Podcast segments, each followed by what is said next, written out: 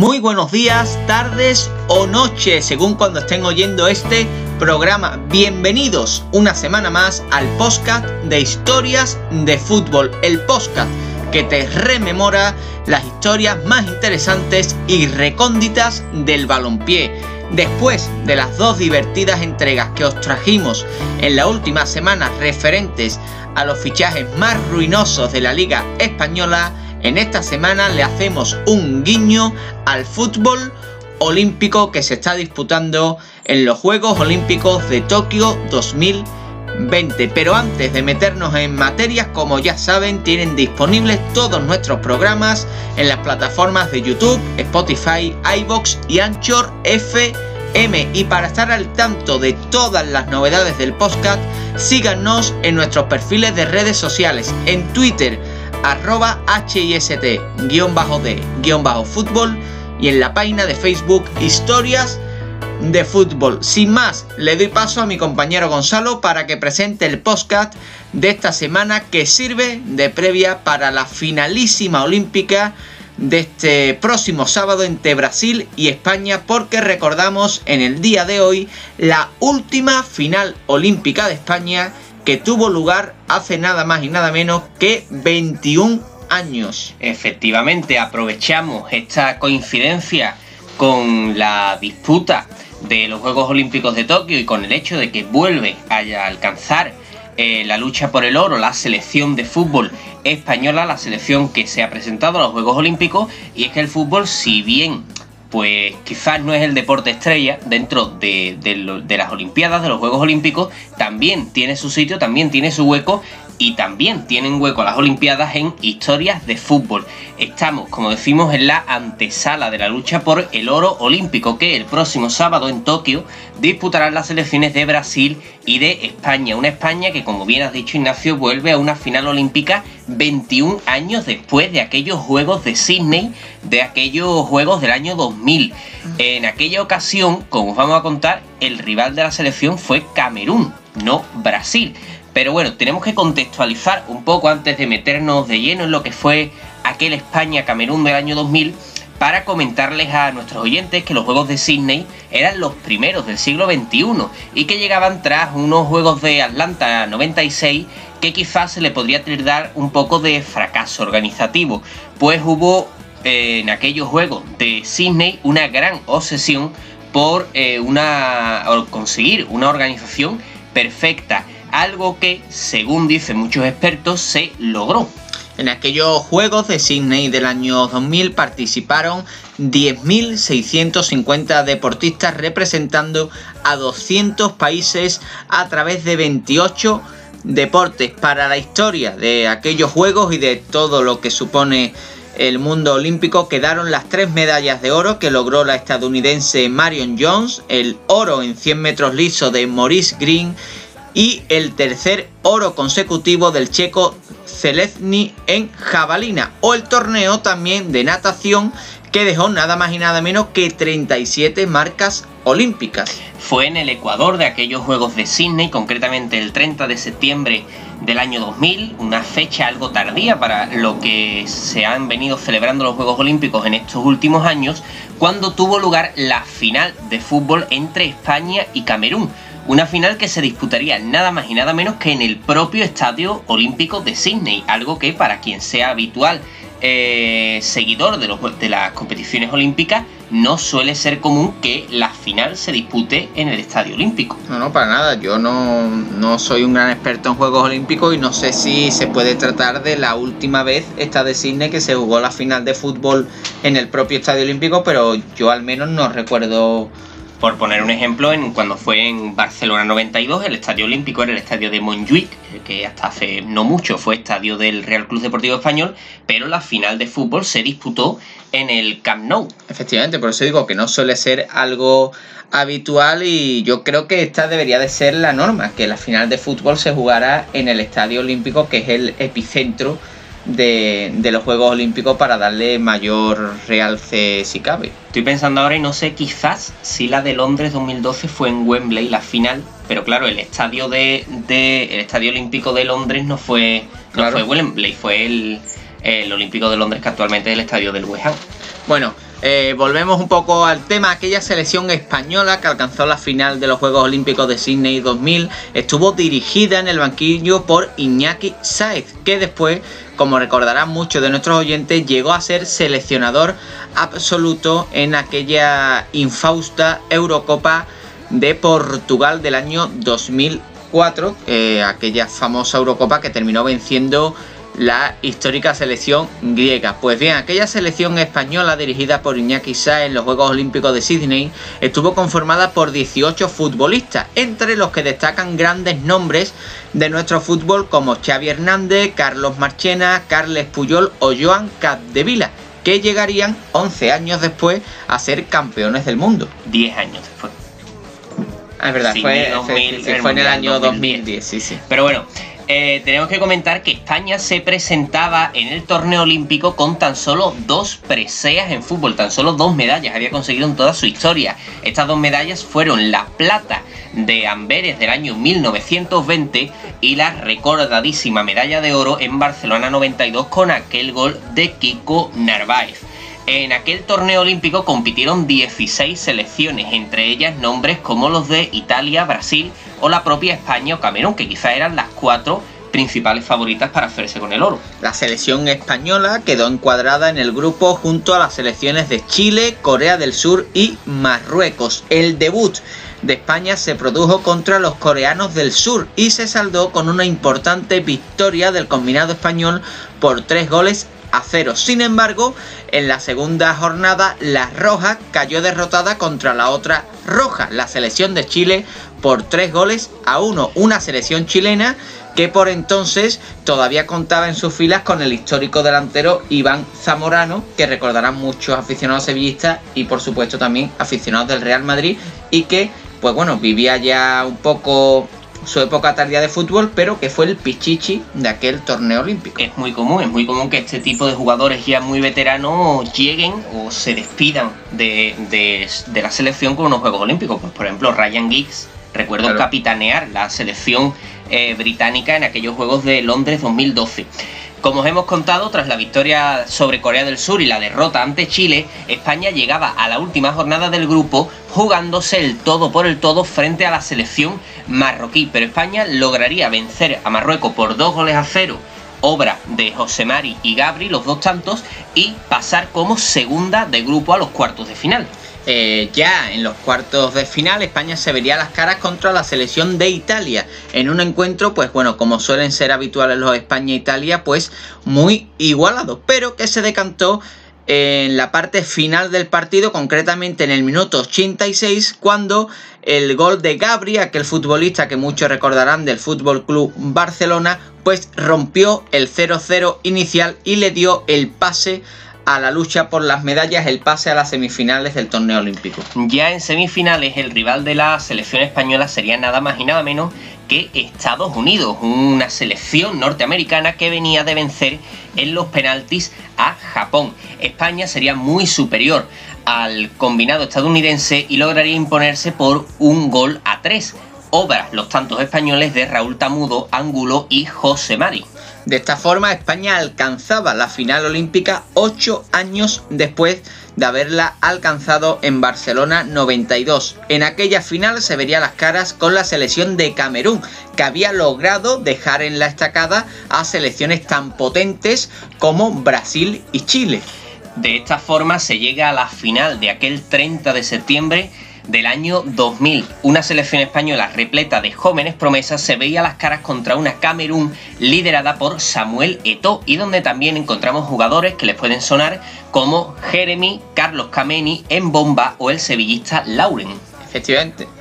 Aquella final, por cierto, eh, estuvo arbitrada por un árbitro mexicano, Felipe Ramos, y tuvo, atención, nada más y nada menos que una asistencia de público de 104.000 espectadores, una auténtica barbaridad. No sabemos cuándo volveremos a ver tantas personas juntas en un estadio. Pronto, pronto, seguro, seguro que es más pronto de lo que pensamos. 104.000 espectadores para ver aquel España-Camerún del 30 mm. de septiembre Lo que yo hablaba al comienzo, que pienso que, que para darle mayor importancia a lo que es la final de fútbol olímpica, se tiene que hacer en el epicentro de, las Olimpiadas con un estadio que permita pues, una capacidad tan enorme como permitió aquel estadio olímpico de Sydney.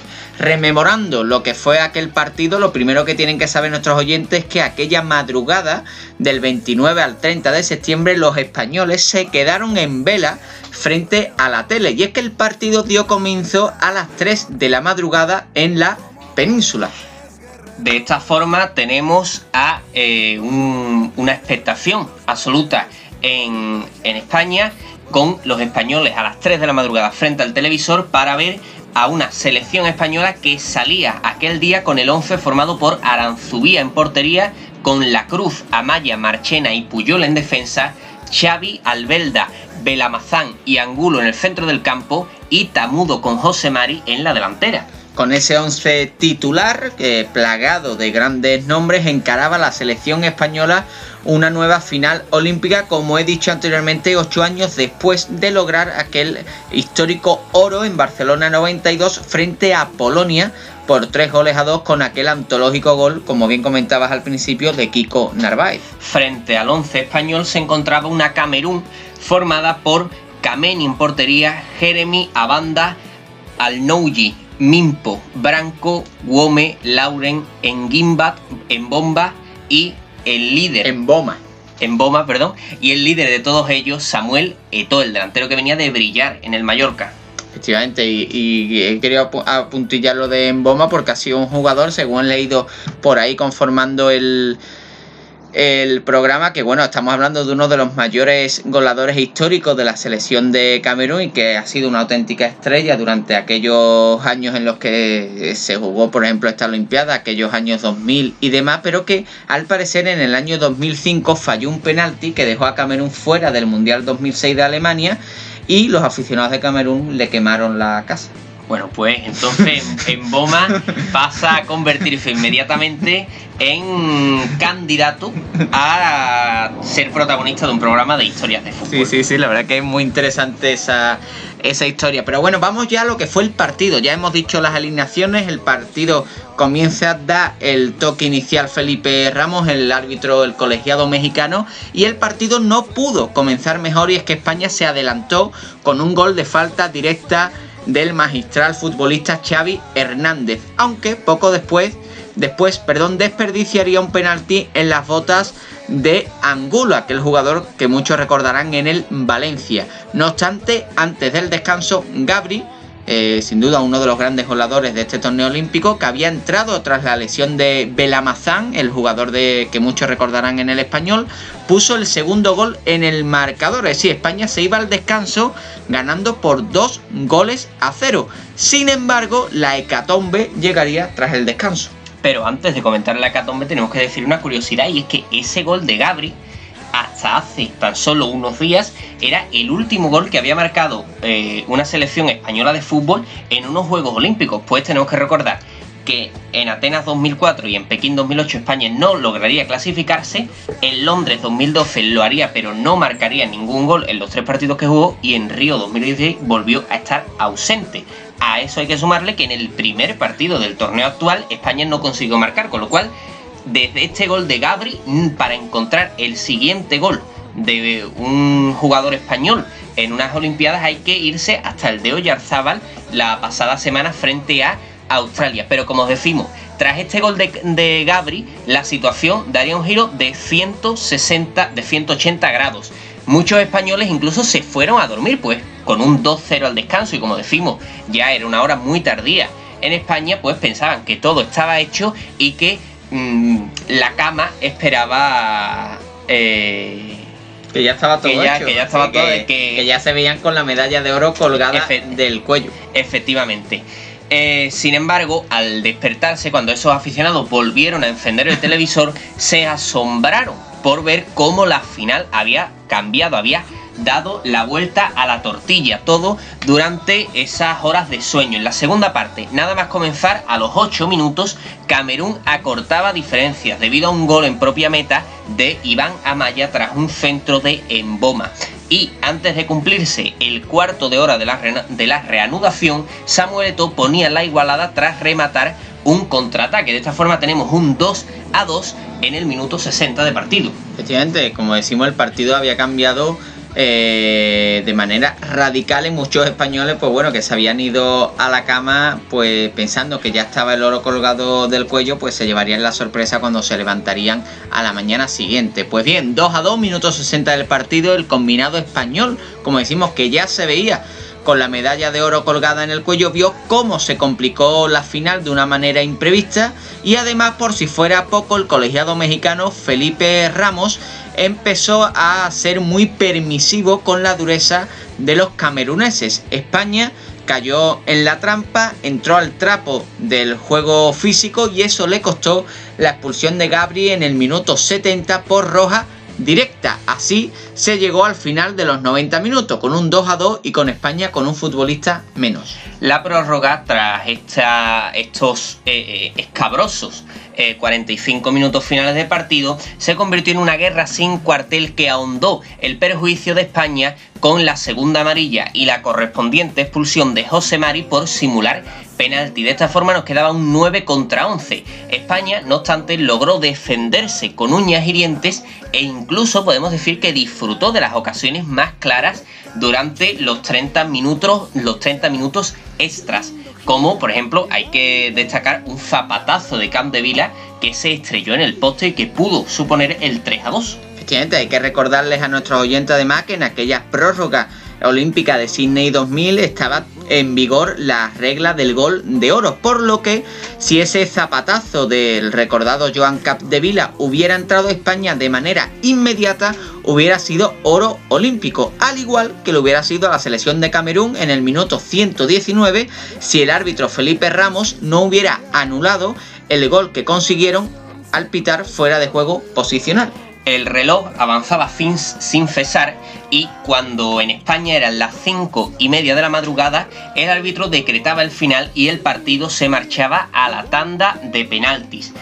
El primero en lanzar en esta eh, desde el punto fatídico fue en bomba por parte en bomba en bomba se ha dado tú por decirle en bomba me ha dado a mí por llamarle en bomba. Pobre que le metieron fuego a la casa y tú ahora hablas de bomba. Pero bueno eh, como decimos en bomba marca el primer penalti y Xavi responde con otro lanzamiento que supera al meta Carlos Kameni. Tampoco fallarían Eto y Vila en los penaltis siguientes y Jeremy tampoco lo haría en el tercer lanzamiento camerunés. Fue entonces con 3 a 2 en el tanteador cuando le llegó el turno a Iván Amaya, que confirmaría pues que aquel no era precisamente su mejor partido. Y es que después de haberse encajado un gol en propia meta, aquel penalti de Iván Amaya se iría al larguero. Después sería el sevillista Lauren, que seguramente que, que muchos recuerdan, además sigue comentando partidos del Sevilla en la actualidad y que bueno, uno lo oye hablar y parece de todo menos,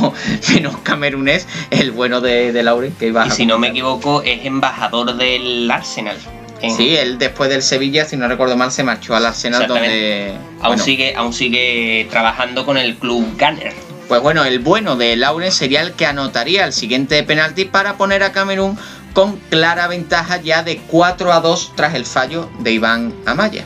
El último en lanzar en esta tanda de penalti fue David Albelda, el capitán del Valencia, que transformó con frialdad dejando la final en un último duelo mano a mano entre Aranzubía y Guome. El defensor camerunés transformó el penalti con un zurdazo inapelable a la escuadra y dejó para la historia una medalla de oro para la selección camerunesa y una presea de rabia para la selección española, además de la sorpresa posterior de muchos españoles cuando se levantaron a la mañana siguiente.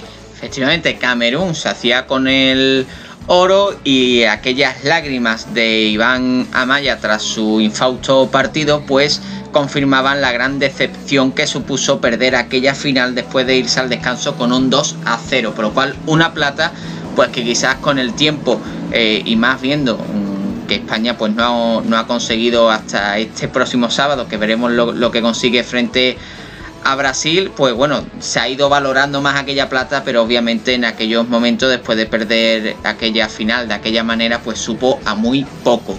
Los españoles... Que no, que además hablamos de una selección española que no estaba muy demasiada sobrada de éxitos internacionales en aquel momento, pues los años 90 para la selección son un poco de, muchas decepciones. Y hasta aquel año 2008 tampoco se podía mm, tampoco se podía despreciar una oportunidad de ser campeón olímpico, ni mucho ni mucho ni mucho menos.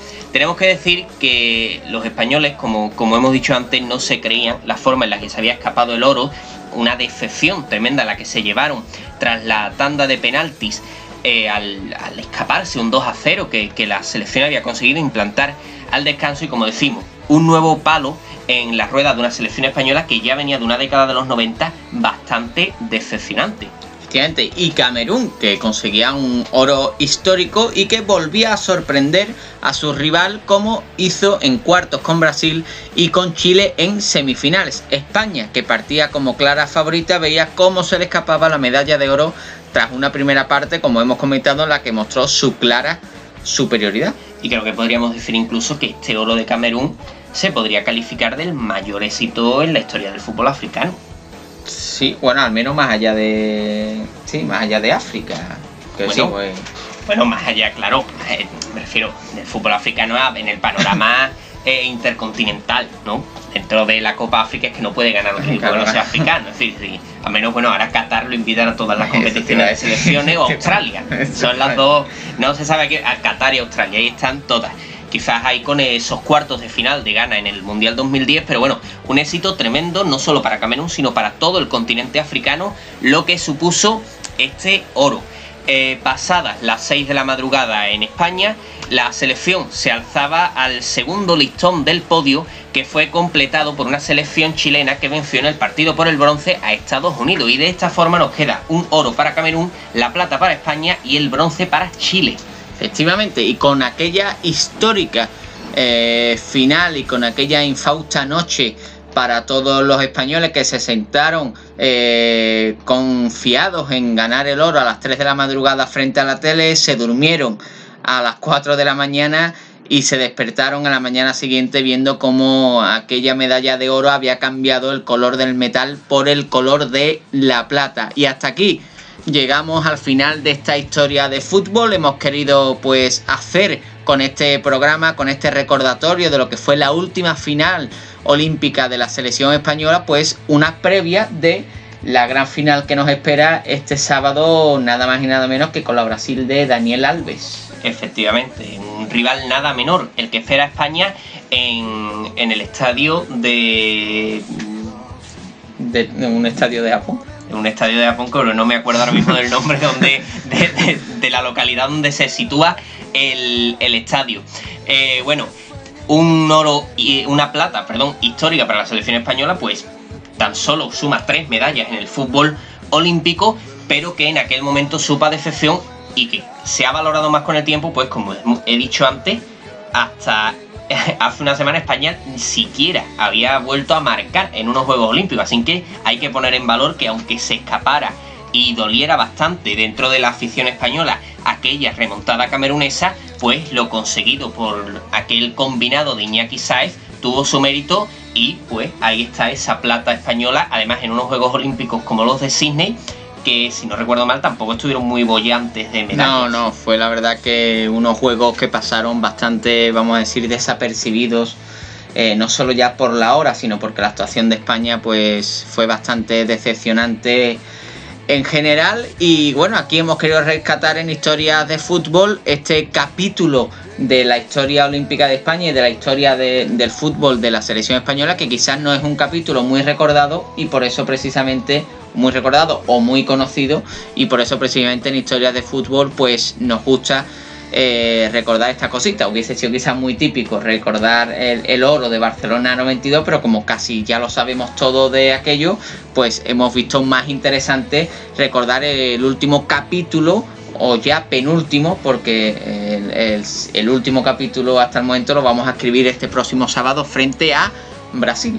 Hay que comentar también que para aquel que quiera seguir indagando en un poco la historia del fútbol olímpico y demás, el canal de la media inglesa subió hace hará menos de una semana un vídeo sobre la historia de la selección británica en los Juegos Olímpicos y es muy interesante para aquel que quiera pues bueno seguir informando sobre los Juegos Olímpicos que también merece la pena recomendar a otros pues otras fuentes. Efectivamente, y también por si alguna vez os habéis preguntado por qué se juegan las Olimpiadas con selecciones sub-23 más tres jugadores mayores de esa edad, pues en el Twitter, si no recuerdo mal, de IstoFootball, arroba IstoFootball, al comienzo del torneo olímpico de Tokio, pusieron una serie de ilustraciones en la que explicaron muy bien la historia de por qué ocurre eso y bueno, viene un poco por el enfrentamiento entre el COI y la FIFA por tener eh, la mayor competición de selecciones de, fútbol. La FIFA pues quiere que sea el mundial y por eso pues se llegó un poco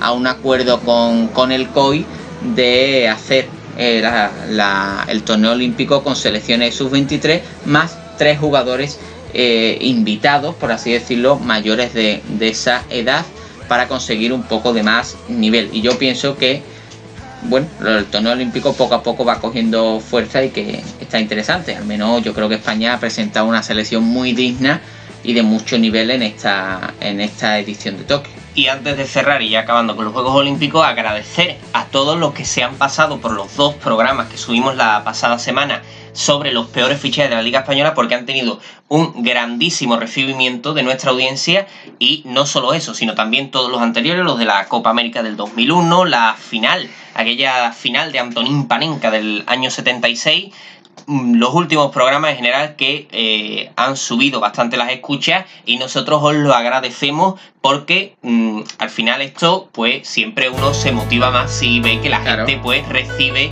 eh, con agrado sus programas. Así que lo dicho, muchas gracias por las escuchas, no solo de los dos últimos programas de fichajes, sino de todos los anteriores, que son muchas más de los que quizás nosotros podíamos llegarnos a, imaginar. Así es, y eh, para escuchar todos esos programas, pues eh, acudan a nuestras plataformas de YouTube, Spotify, iBox y Anchor FM. Y por supuesto, pues os pedimos que os suscribáis. Y Google Podcast que, Google Podcast. Que eh, lo vi el otro día, no lo solíamos decir porque, bueno, no tenía un porcentaje de escucha bastante reseñable, pero he visto que en los últimos días ha subido bastante, así que también en Google Podcast nos podéis encontrar. Muy bien, pues bueno, nos ponemos ya a pensar la siguiente historia y iremos informando como siempre en el Twitter, arroba HIST-de-fútbol y en la página de Facebook, Historias de Fútbol. Vamos a ver qué ocurre en esta final de Tokio entre España y Brasil y aquí os dejamos la historia de lo que ocurrió en aquella de Sydney 2000 entre España